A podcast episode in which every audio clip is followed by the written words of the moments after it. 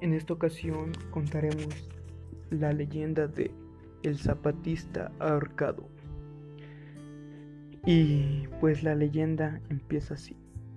Esta es la leyenda de un guerrero de la Revolución Mexicana. Cuenta la leyenda que en un pueblo del Estado de México, en donde pasaron estos zapatistas saqueando los pueblos, pero en uno de esto, uno de estos soldados era diferente. Aprovechaba para robar más cosas y todo el dinero que encontraba para sus beneficios. Él ya había amasado un gran tesoro. Cuando llegó a ese pueblo, vio una casa muy bonita a la que decidió robar, pero la familia que estaba conformada por un señor y su esposa no permitieron y empezaron a forcejear tanto que el soldado en un impulso de mente mató al hombre con un tablón. La mujer, consternada, corrió al ocultarse en uno de los cuartos. El soldado corrió tras ella, ya que no podía dejar ningún testigo, si no lo matarían a él por sus actos. La encontró en un cuarto, en el fondo, hasta la esquina, y la mató.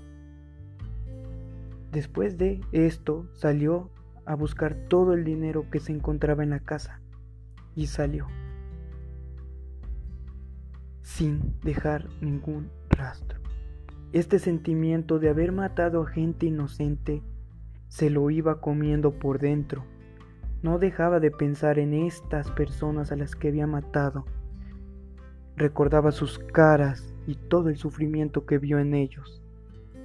Así que, sin ningún remedio y sin pensar, salió y sacó todo su dinero que tenía